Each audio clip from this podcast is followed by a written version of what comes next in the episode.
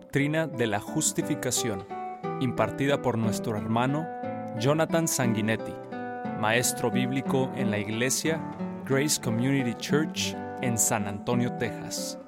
Enseñanza oficial de nuestra pasada conferencia, Perenne Conferencia Teológica 2020.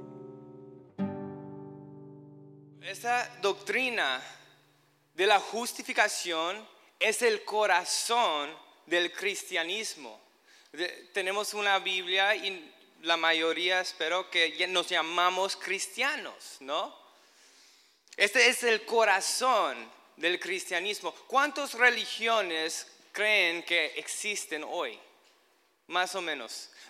Religiones mayores, más de cuatro mil por lo menos mayores. Hasta en lo que se llama cristianismo hay eh, estimado más de 20 mil denominaciones.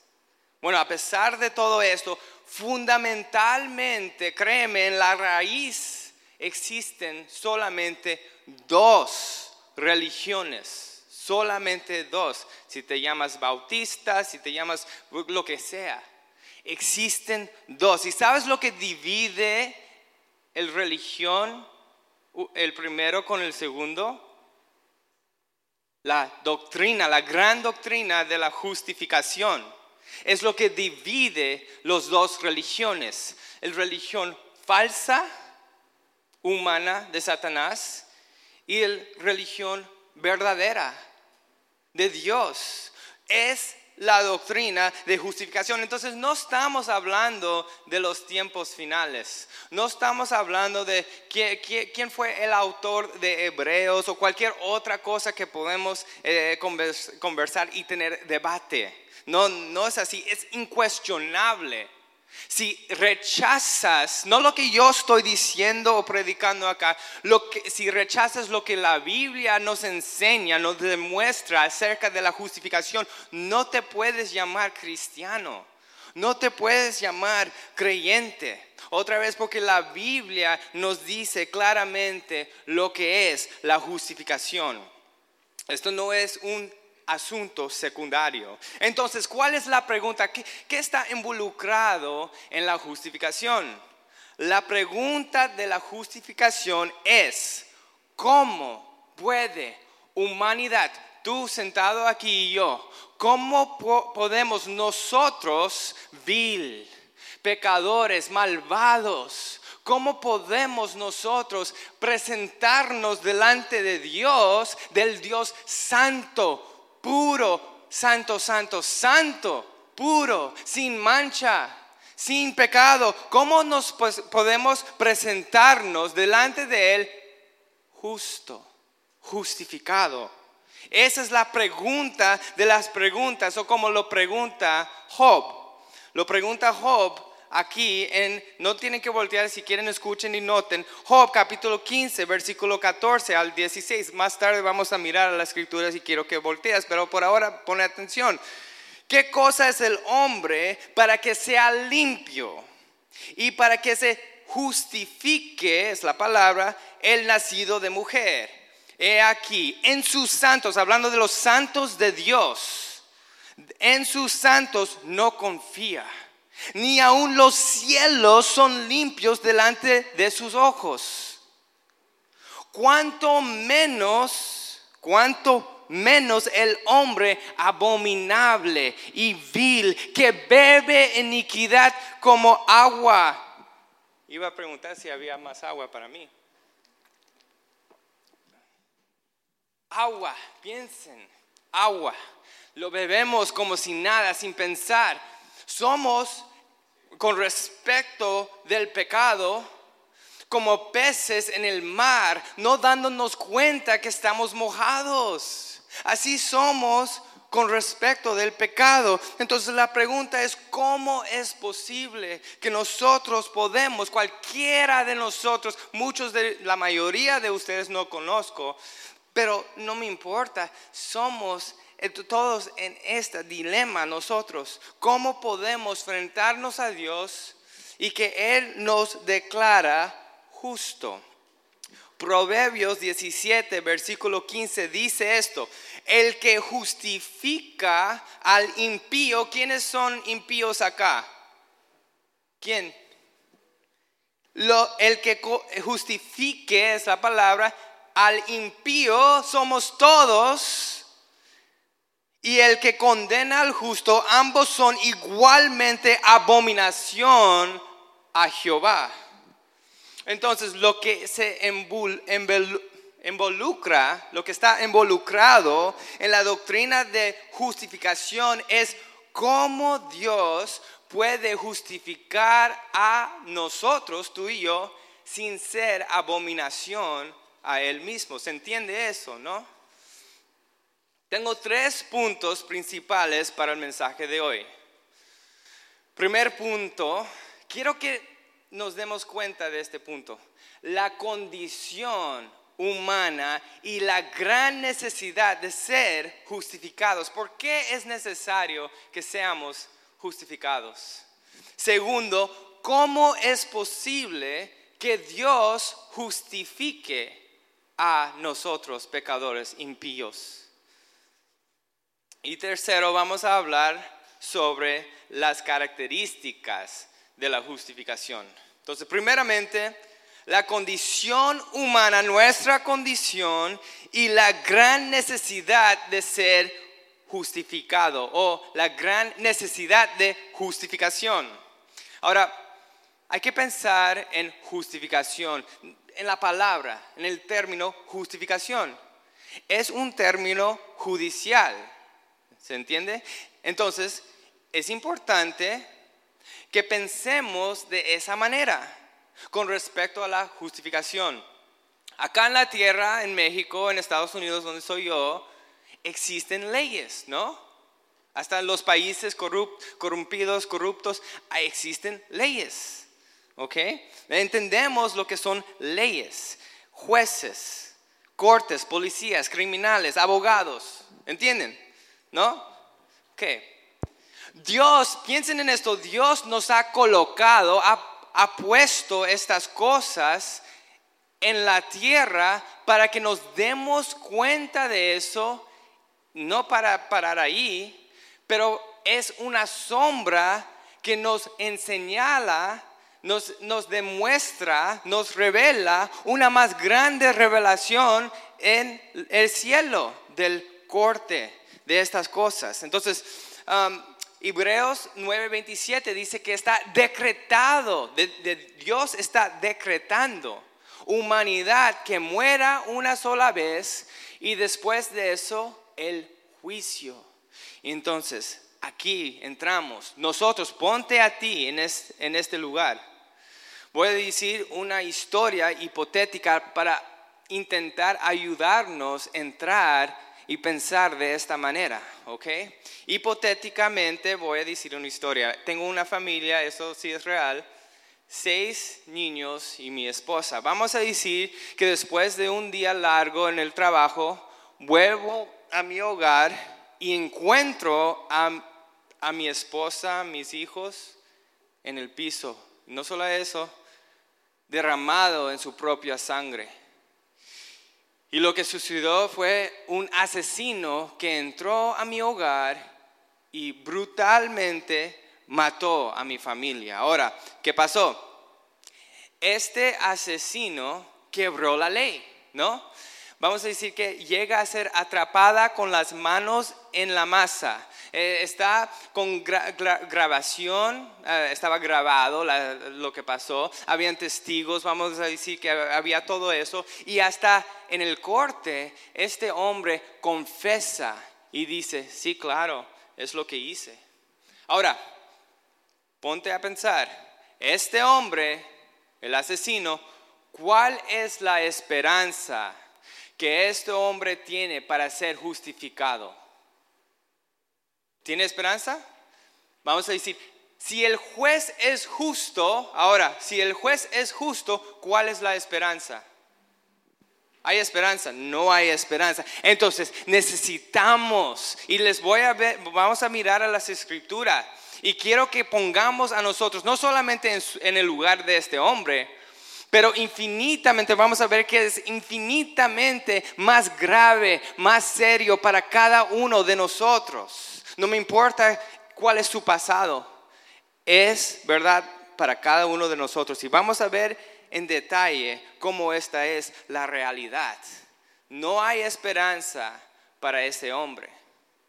Y ahora vamos a ver nuestra condición y nuestro dilema. Entonces, primeramente, vamos a ir rápido. Si quieren voltear rápido, está bien. Pero si quieren notar, está bien también, o escuchar. luego vamos a, ir a un um, parte de la escritura que sí quieren, quiero que vayan. Pero primeramente, Génesis capítulo 6, versículo 5. Y vio Jehová que la maldad de los hombres era mucha en la tierra y que todo designo, es decir, intención, motivación de, sus, de los pensamientos del corazón de ellos era de continuo solamente el bien, el mal. Todo lo que hacen, es decir, la maldad que, que hacen, y también las intenciones del corazón. Todo, algunas cosas, la mayoría de cosas, todas cosas que eran mal.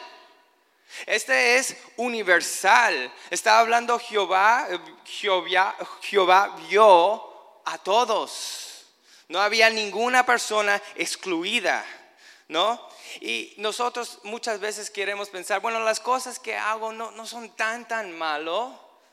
Pero quiero llevarlos a Salmo 51, porque para entender más de la grave situación que estamos en el pecado, necesitamos saber no solamente qué hemos hecho, pero contra quién lo hemos hecho.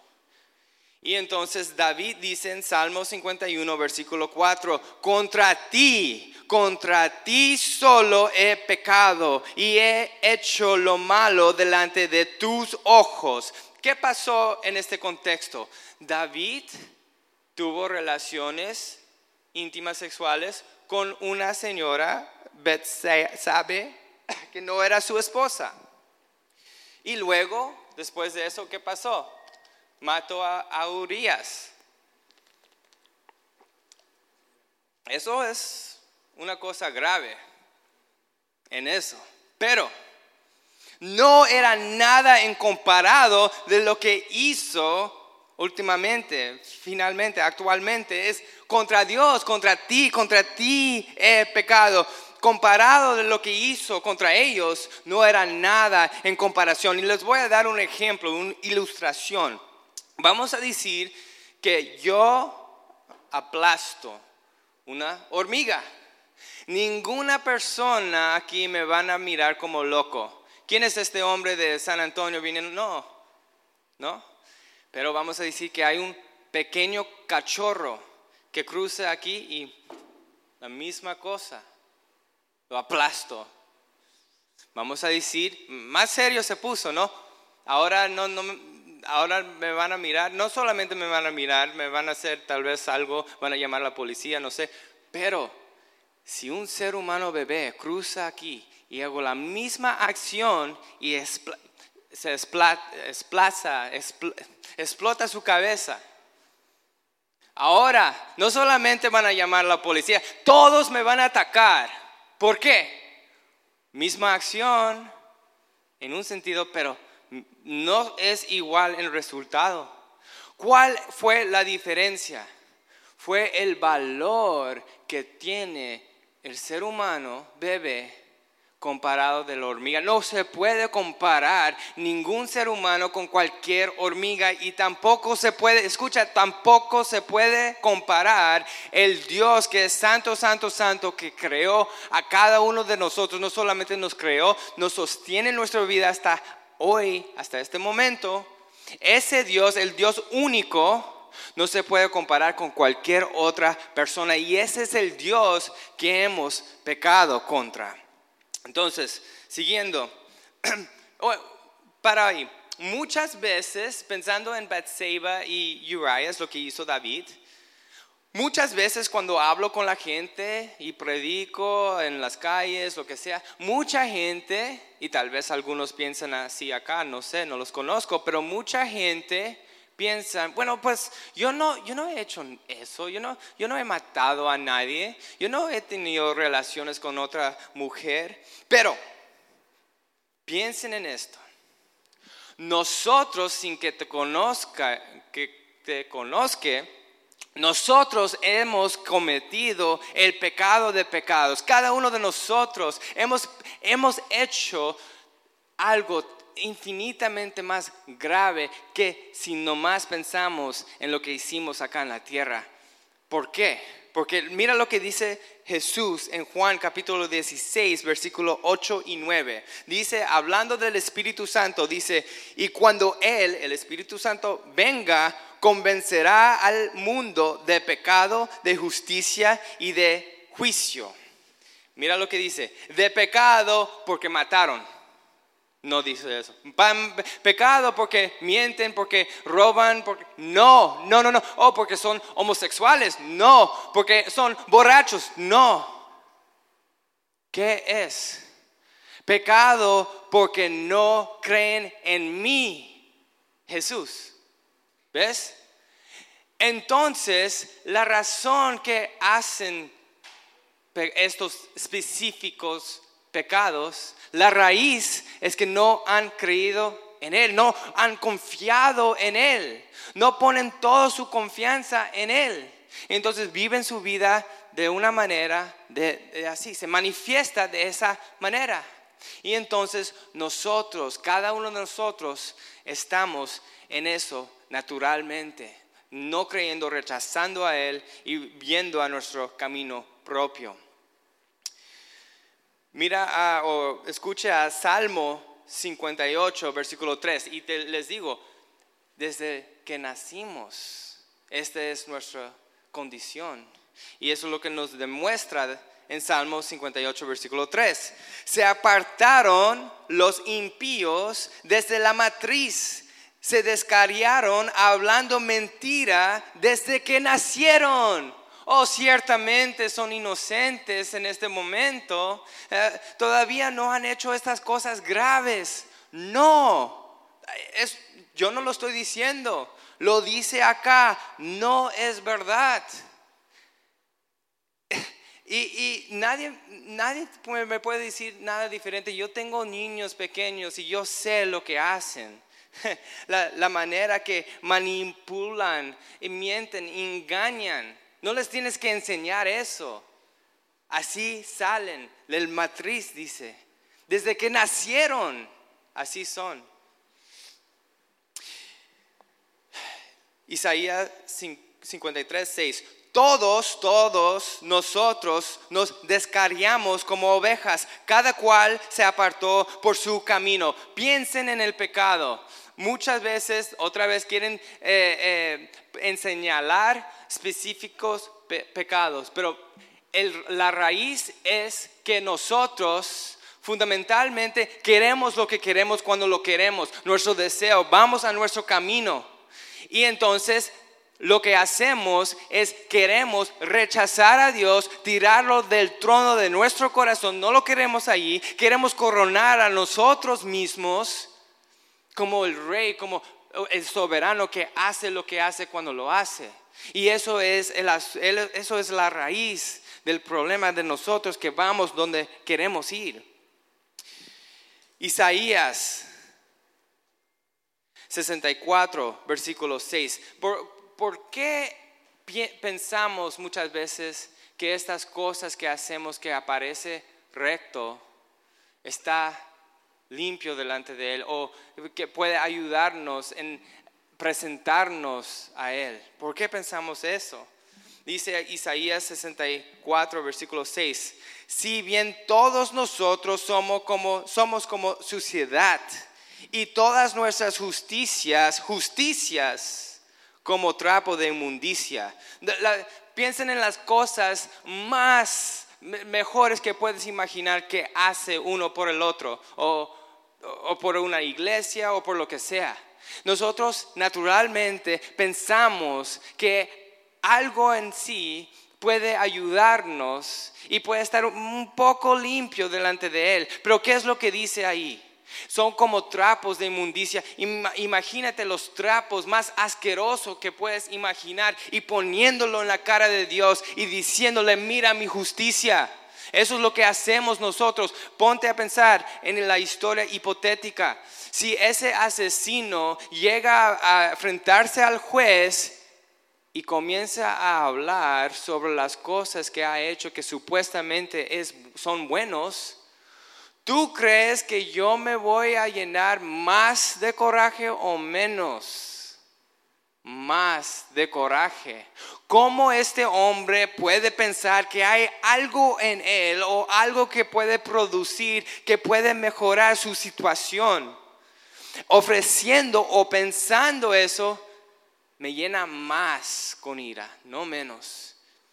Y pensamos que Dios es diferente. Dios es muy diferente de nosotros en muchos aspectos, pero también somos creados en su imagen. Y hay muchas cosas que podemos sentir que siente Dios.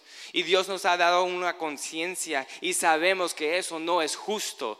Entendemos ciertas cosas que son justos y no. Pero ¿por qué pensamos que algo que podemos producir vale algo? Jeremías 17, 9, esta es la razón. Engañoso es el corazón más que todas las cosas y perversas. ¿Quién lo conocerá? Nuestros corazones nos mienten y pensamos entonces que hay algo en nosotros que puede ayudar en la justificación. Ese es el asunto y eso es lo que nos dice Jeremías. Y eso es muy triste. Pero, continuando, vamos a mirar esta vez, si quiero que voltees a Romanos. Eh, aquí vamos a estar la mayoría de nuestro tiempo que, um, que nos queda. Romanos capítulo 3.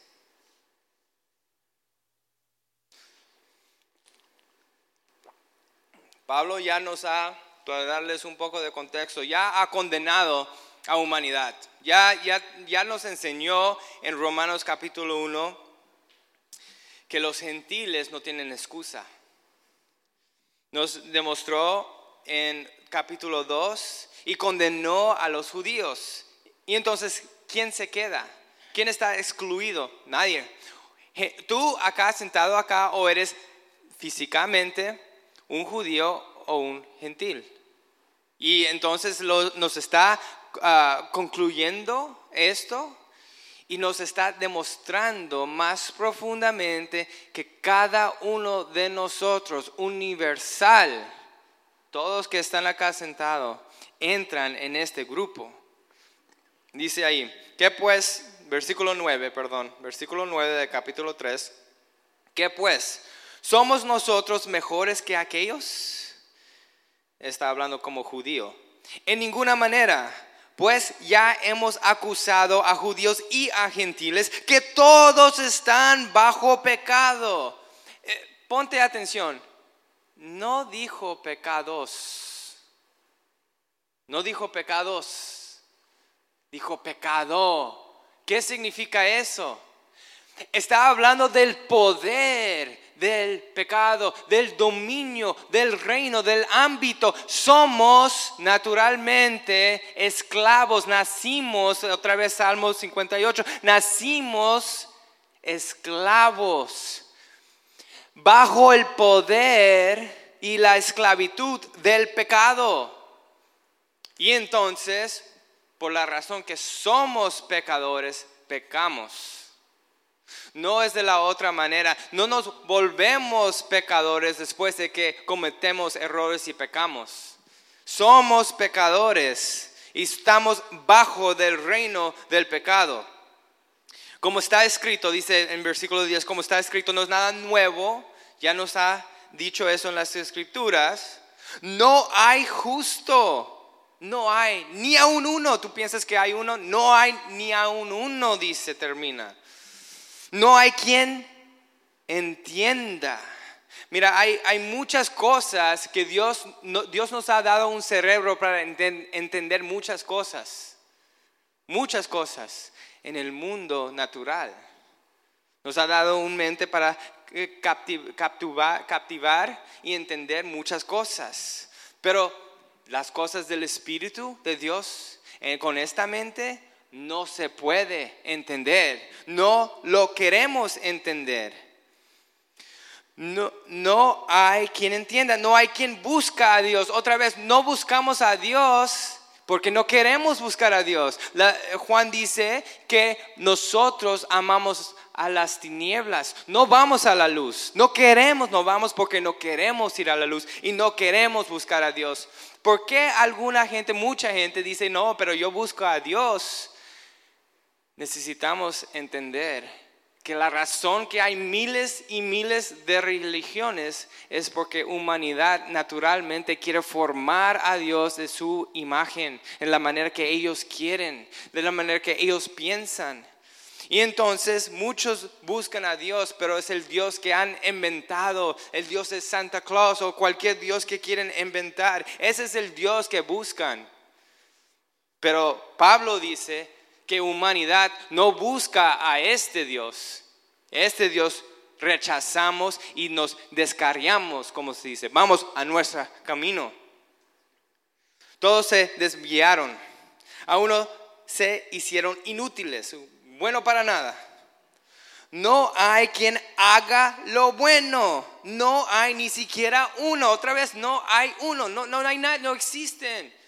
Pero, pero mira, la señora que cruzó y yo le ayudé y yo le di a comer y yo, le di pan y eso y lo otro. Muchas cosas otra vez salen de nuestro corazón perverso y engañoso. Pero para poner una ilustración, para ayudar, ayudarnos un poco más, vamos a decir que hay una guerra y tú ves a los soldados por un lado y eh, están haciendo cosas sacrificiales uno por el otro y están corriendo para darles agua o lo que sea así. Y tú dices, wow, esto tienen tanto amor uno por el otro. Pero te das cuenta, te, sales un poco y miras sus camisas. Y sus camisas son un, uniforme de ISIS. ¿Saben lo que es ISIS? las, sí, ISIS. Ok, ahora ponte, ponte cuenta.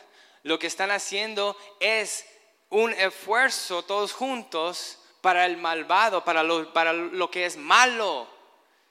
Nosotros tenemos un uniforme y es pecador. Somos pecadores. Eso es lo que somos nosotros. Pecadores, pecador.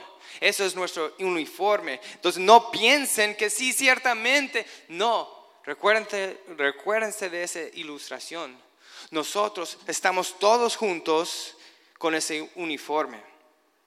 No hay ni siquiera uno. Y ahora Pablo nos va a demostrar en nuestros miembros de nuestro cuerpo, todo lo que producimos en nosotros es totalmente tintado por el pecado, totalmente depravado.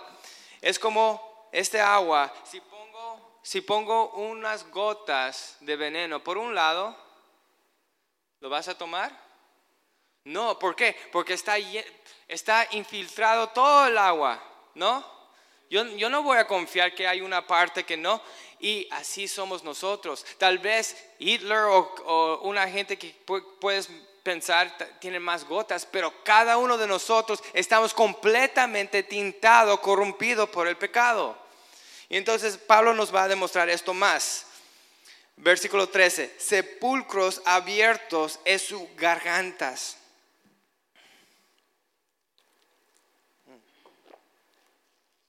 Con su lengua engañan.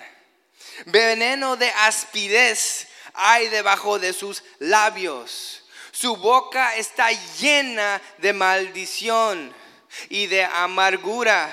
Sus pies se apresuran para derramar sangre también muchos van a decir acá, pero yo no he derramado sangre, ni siquiera he pegado a nadie. Mateo capítulo 5, Jesús dice que has escuchado no, os no matéis, pero os digo que si hasta tienes amargura, odio a su, a su hermano injustamente en los ojos de Dios, ¿cómo es? Como si has asesinado a ellos. Y nosotros estamos llenos de derramando sangre. Así somos cada uno de nosotros. Y si no me crees, maneja en, la calle por un rato y vas a ver el tráfico y cómo uno grita al otro. Así somos nosotros. No hay, oh, perdón, 17. Y no conocieron camino de paz. Todo lo que, lo que somos, oh, eh, pasé por paseo 1, 16. Quebranto y desventura hay en sus caminos, miseria y destrucción. Básicamente es lo que estamos en nuestros caminos. No conocieron camino de paz.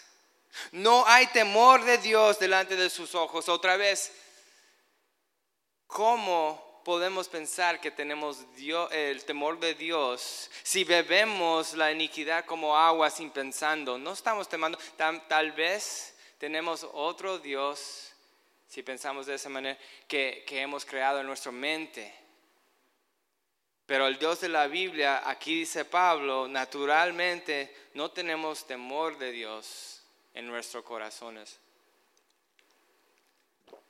Y este es, amigos, nuestro gran dilema como pecadores.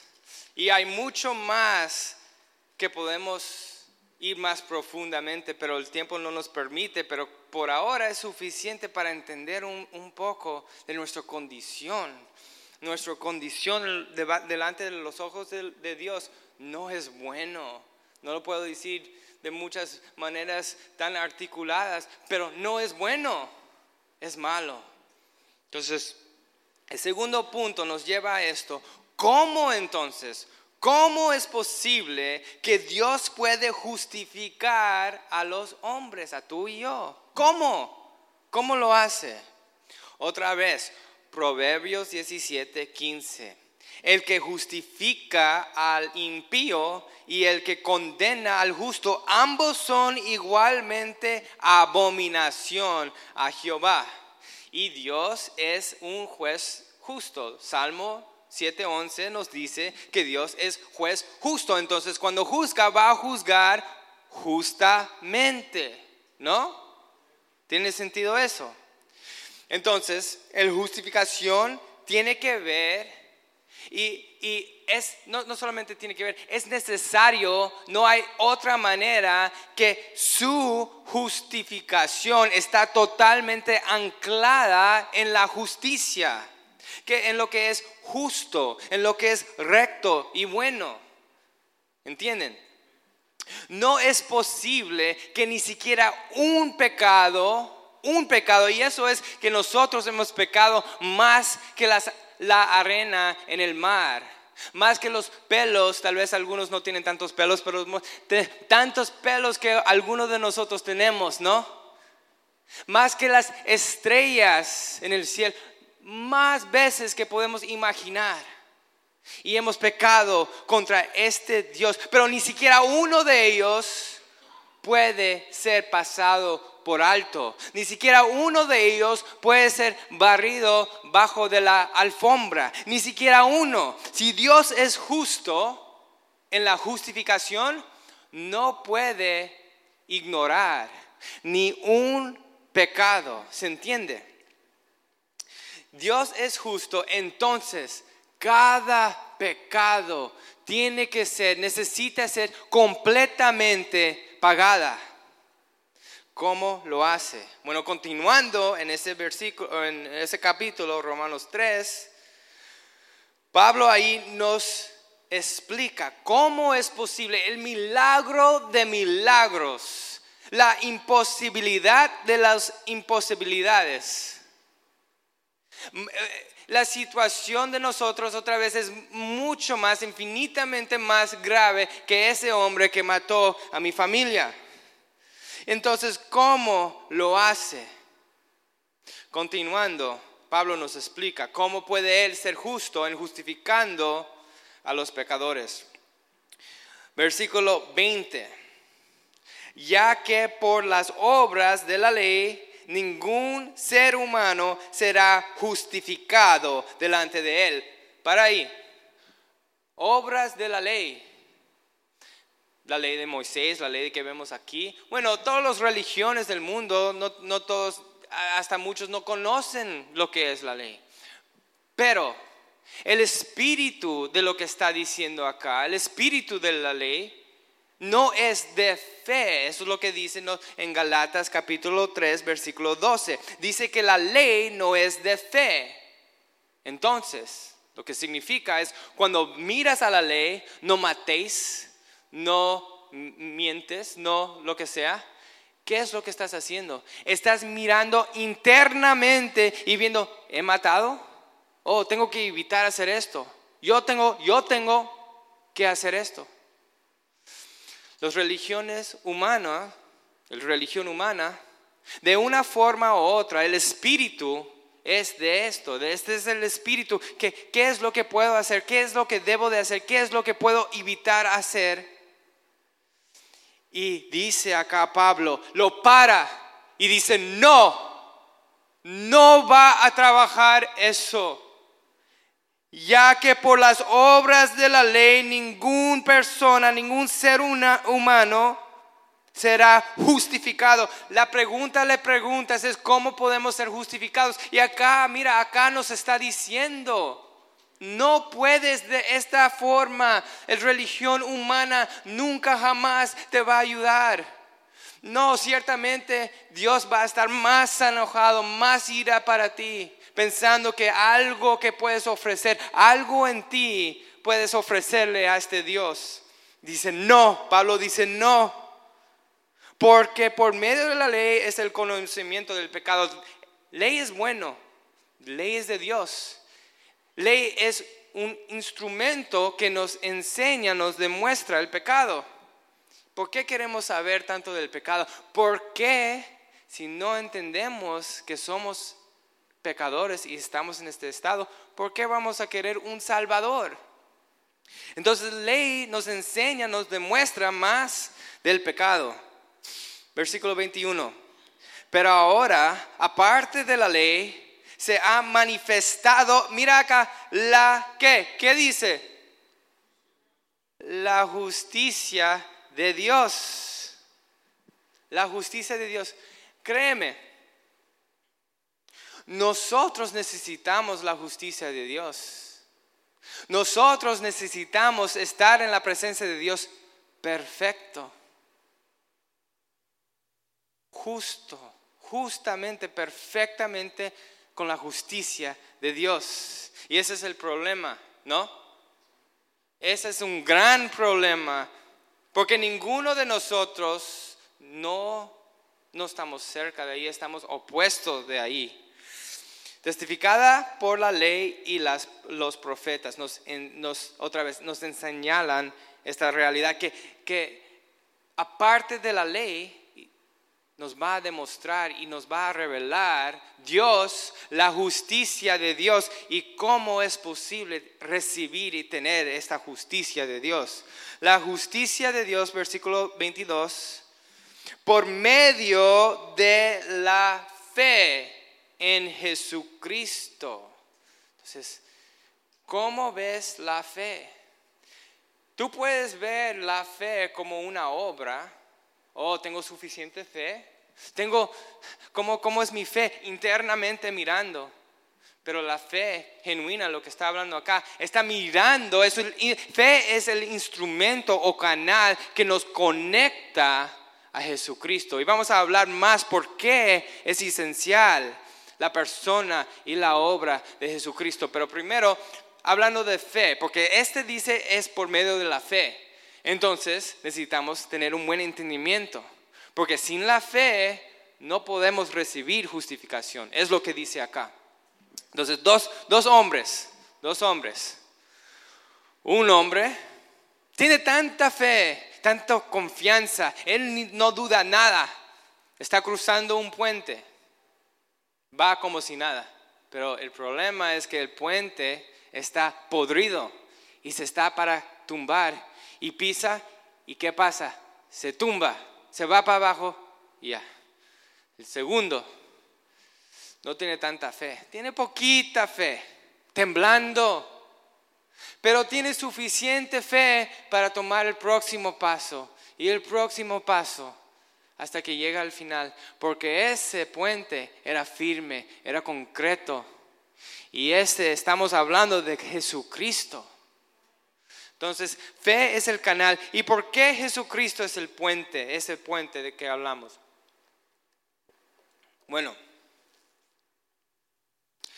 primeramente versículo 23, por cuanto todos pecaron y están destituidos de la gloria de Dios. Otra vez, pecaron en lo que hacen, oh, sí, eh, cuando tenía 10 años mentí, lo que sea, sí, y pasó eso cantidades de veces, pero no solo eso, en cada momento, en cada aspecto, que dice ahí, están destituidos, caen corto, caen infinitamente corto de la gloria de Dios en todo lo que hacemos.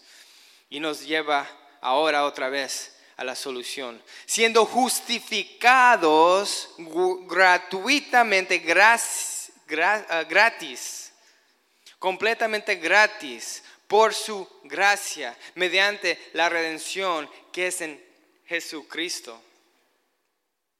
La persona y la obra de Jesús necesitamos confiar en Él. Jesús dice en Juan capítulo 8, versículo 24, si no crees que yo soy, vas a morir en sus pecados, creyendo en la persona y creyendo en la obra que hizo Cristo para humanidad, para que seamos justos delante de Dios, el juez.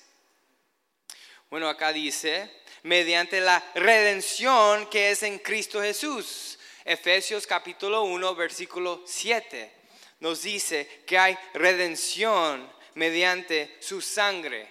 Sangre no es simplemente que oh, derramó un poco de sangre. No, está conectado eso con su muerte. Entonces, ¿qué pasó? En su muerte. Nos dice en 2 Corintios capítulo 5, versículo 21. Escuchen y noten si quieren. Al que no conoció pecado, ah, oh, ahora, si hay alguien, si hay alguien excluido de, de toda humanidad, y era alguien que fue de afuera de humanidad, no conoció pecado, ¿quién es él? Jesucristo. Ahora sí, mira, lo que dice acá. Al que no conoció pecado, y no solamente no conoció pecado, no pecó, más que eso, totalmente en cada aspecto, en cada momento, con todo su ser, gratificó, plascó a su Padre en cada aspecto, en cada momento. Por nosotros lo hizo pecado. Ok, Dios, el Padre, lo hizo pecado el pecado de su pueblo cayó sobre él en la cruz. Por eso dijo en la cruz, está consumado. ¿Qué significa esto? Está cumplido. Ya terminó. ¿De qué habla? Del precio del pecado. Del precio del pecado. cada pecado necesita, es esencial. Dios no sería justo si un pecado borra y, ignora. No sería justo. Entonces, Cristo, en derramando su sangre en la cruz, tomó la ira de Dios. ¿Se recuerdan que estaba orando antes y derramó sangre cuando estaba orando? Tanta temor que, que tenía. ¿Por qué? Porque él sabía que esa copa que hablaba en esa oración contenía la ira de Dios. La ira de Dios, pero ¿por qué Él no merece eso? Él no merece la ira de Dios. Exacto. Nosotros que merecemos la ira de Dios, el pecado de su pueblo fue sobre Él.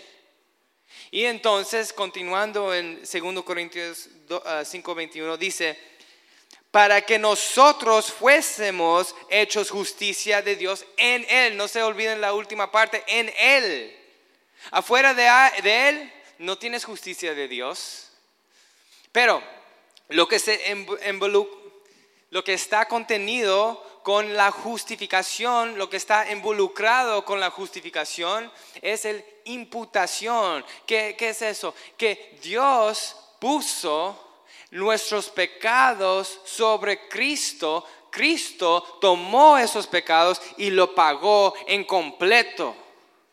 Y entonces, por medio de la fe, como vemos acá, conectándonos a Cristo Jesús, la persona y la obra, lo que vemos acá, su justicia que Él sí obró y Él merece la bendición de la justicia que Él obró, nos dio, nos puso, nos imputó a nuestra cuenta. Nuestra cuenta era infinitamente negativa, pero Cristo lo tomó, la deuda. Y no solo eso, nos dio el bendición que Él obró. Y eso vemos en la justificación, un gran intercambio. Y eso es lo que vemos en la justificación. Y sin este intercambio no hay esperanza. Eh, te, caes infinitamente peor que ese hombre en mi historia hipotética. Ok, Versículo 25, a quien Dios puso como propiciación por medio de la fe en su sangre. Para ok, para ahí. Propiciación es decir, absorbando. Cuando dijo está cumplido, es porque absorbó completamente la ira de Dios. Es como vamos a decir una esponja que pongo acá. Entendemos lo que hace una esponja. Absorba agua Vamos a decir que hay, cae mucha agua, tal vez va a caer agua debajo. Pero esta esponja de Cristo es perfecta. Si tú estás bajo de esta esponja de Cristo, no va a caer ni un gota de la ira de Dios en tu cuenta. Ninguno. Ningún gota. ¿Por qué? Porque ella, Él ya tomó hasta la última gota ya no hay ira para ti si estás en Él. La Biblia dice no hay condenación. ¿Para qué? ¿Para quién? Para los que están en Cristo Jesús. Pero escúchame, si estás afuera de Cristo Jesús, hay toda condenación para ti. Entonces, vemos ahí en versículo 24, eh, propiciación y, oh no, perdón, 26.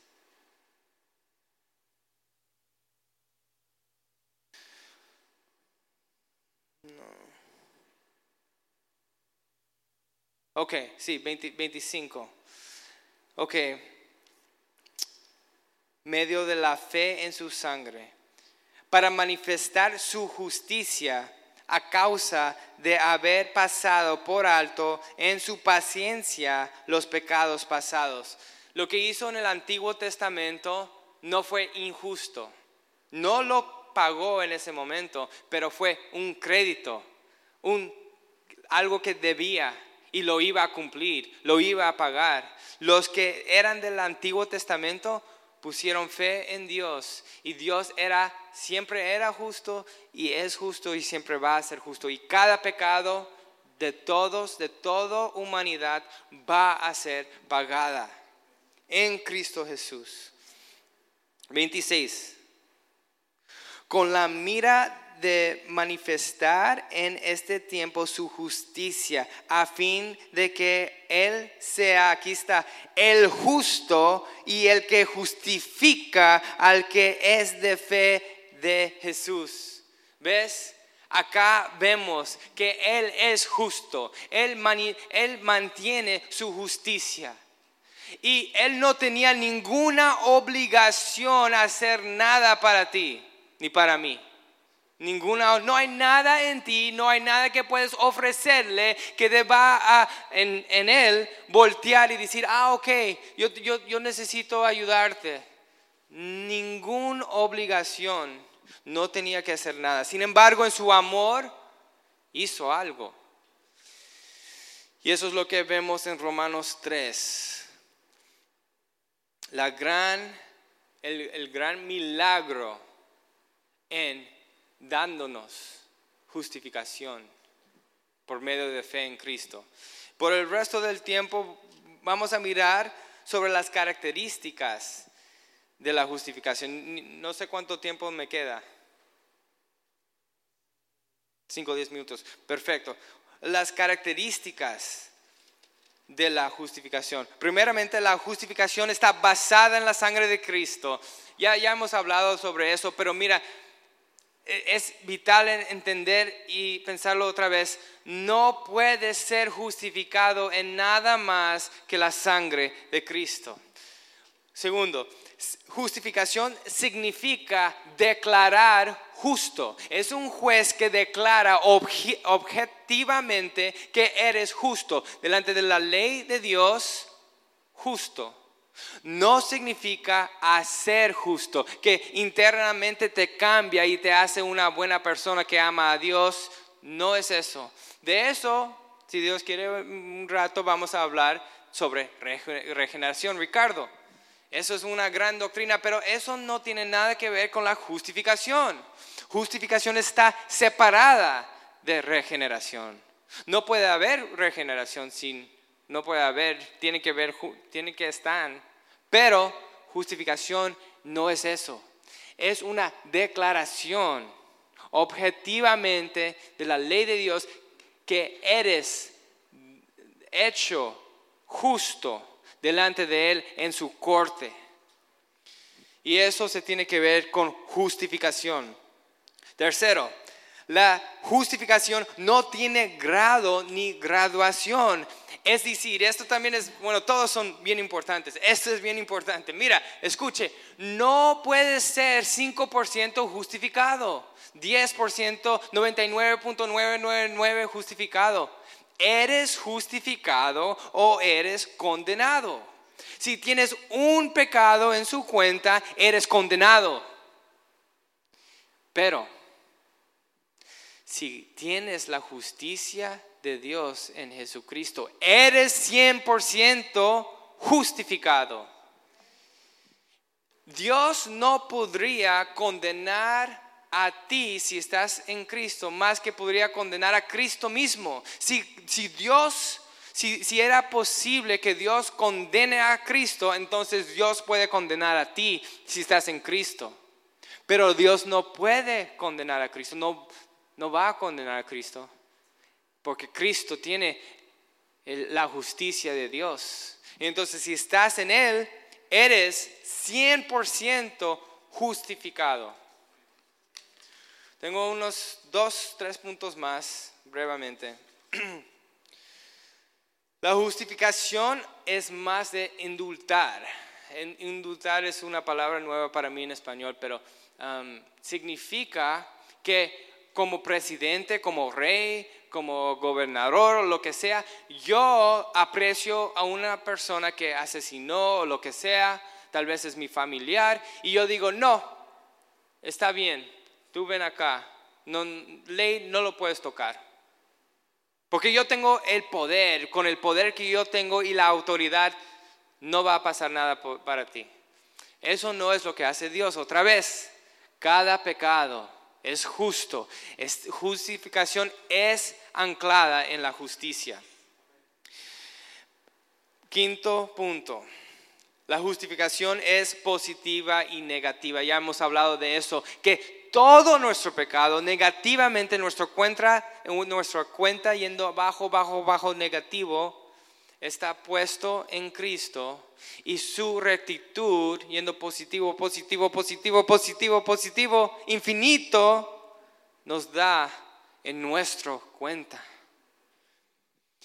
Y la última, que tal vez me va a demorar un poco más, pero no mucho, la justificación es una vez para siempre. No puede ser justificado y luego condenado. No es posible.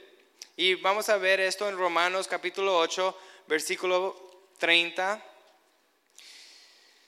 y luego 33 y 34.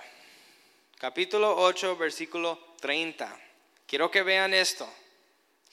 Y a los que predestinó, Dios predestinó, a estos también llamó. Está conectado. No puede ser predestinado y no llamado. Y a los que llamó a estos también justificó. No puede ser justificado, no puede ser predestinado, llamado y no ser justificado. No es posible. Es una conexión que no lo inventa el hombre. Esta es la conexión que está conectando Dios. Y dice acá, continuando, y a los que justificó, a estos también glorificó. Es decir, estos mismos están en el cielo con el glorificado. No puede ser predestinado, llamado, justificado y luego condenado. Entonces, justificación es una vez para siempre. Y quiero nomás leer y notar, contemplar 33 y 34. ¿Quién acusará a los e-, escogidos de Dios? No es que no hay cosas que puede acusar Satanás o cualquier otra persona. Hay muchas cosas que puede acusar cada uno de nosotros. Si las cosas que acusen están en esta pantalla, cada uno de nosotros correríamos de acá. No es que las cosas son mentiras, pero lo que dice acá, ¿quién acusará a los escogidos? Dios es el que justifica. Yo no soy el que estoy justificando a mí mismo. Si tú te justificas a ti mismo, puedes ser condenado, eres condenado. Nunca has sido realmente justificado. Pero si Dios justifica, Él no va a quitar esa justificación. Dios es el que te justifica. ¿Quién es el que condenará? Cristo es el que murió, más aún el que también resucitó, el que además está en la diestra de Dios, el que también está intercede por nosotros. Esta es la gran salvación de Dios en la justificación. Otra vez, la historia hipotética. Tú necesitas contemplar esta realidad. Has contemplado esa realidad antes, que, que tú eres más, infinitamente más que un hombre que, que fue en, en medio de la noche matando a una familia entera. Tú estás en la corte de Dios infinitamente en un peor situación. ¿Te has visto en esa, en esa situación antes? Si no te has visto, necesitas verlo ahora. Porque si no te ves ahora, no tienes, no tienes esperanza. No hay ningún otro evangelio. El evangelio de Cristo es el poder de Dios que trae la salvación. Es para la salvación. El poder de Dios en el evangelio acá. Y no tienes evangelio si no tienes justificación. Necesitamos ver a nosotros en la presencia de Dios como condenados antes que podemos recibir la justificación. No vamos a mirar en fe en Cristo si no vemos nuestra necesidad. Somos como ese hombre y mucho peor que ese hombre. Pero las buenas nuevas, las buenas noticias es que hay justificación hoy. Dios salva, no ha parado de salvar. Y tienes esperanza solamente en el Evangelio y en, en Cristo que trae la justificación. Vamos a orar. Padre Santo, le pido, Señor, que esas semillas en todos nuestros corazones, sé lo que dijo Jesús, que sería peor por Sodoma y Gomorra, por los que de los que escuchan su palabra y lo rechazan, porque nosotros hemos estado revelados mucho más que ellos en ese tiempo. Te pido, Señor, que tomas tu palabra y lo plantes eh, profundamente en los corazones de los oídos, oídos acá. En el nombre de Jesús. Amén.